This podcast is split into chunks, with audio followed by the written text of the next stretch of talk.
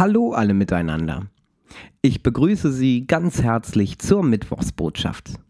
Ich bin Paul Hector, Theologiestudent aus Bonn und darf diese Ausgabe der Mittwochsbotschaft für Sie gestalten.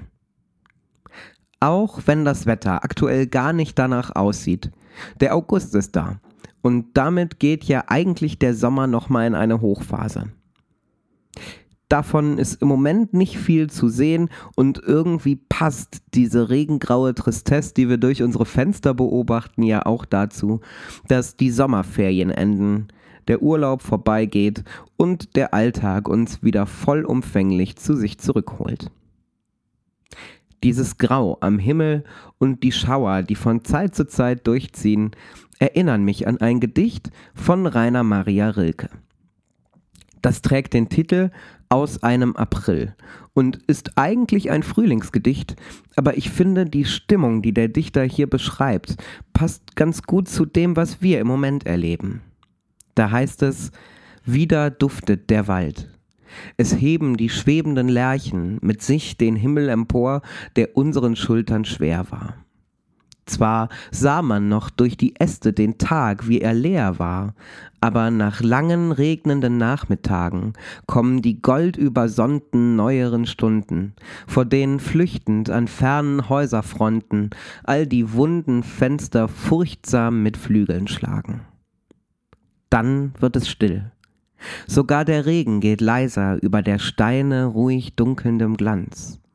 Alle Geräusche ducken sich ganz in die glänzenden Knospen der Reiser.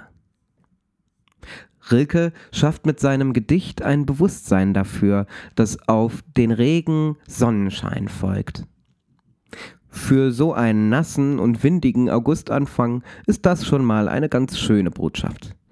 Viel prägnanter finde ich allerdings, wie präzise der Dichter das einfängt, was ihn umgibt.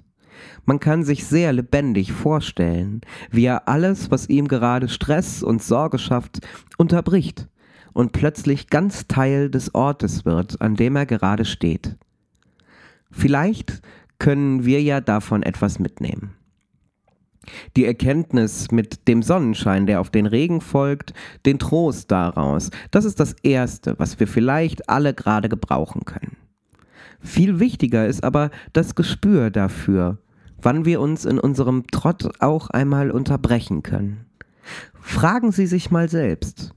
Fallen Ihnen auf Anhieb Situationen ein, in denen Sie sich einmal ausschließlich und komplett darauf konzentriert haben, wie die Welt um Sie herum auf Sie wirkt? Situationen, in denen Sie Ihren Alltag dadurch und sei es auch nur für einen kurzen Moment beiseite schieben und ausblenden konnten. Das ist zugegebenermaßen in der Hektik des Großstadtlebens nicht immer so einfach möglich.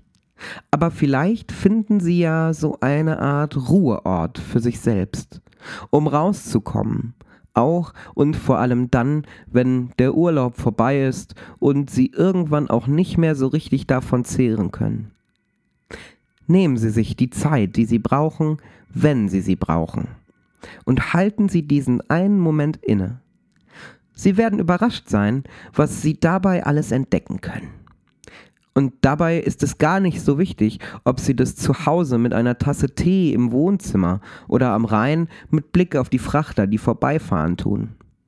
Suchen Sie sich Ihren eigenen Ort, wenn der ganz normale Wahnsinn wieder nach Ihnen greift, und bleiben Sie einfach mal stehen, wenn Ihnen danach ist.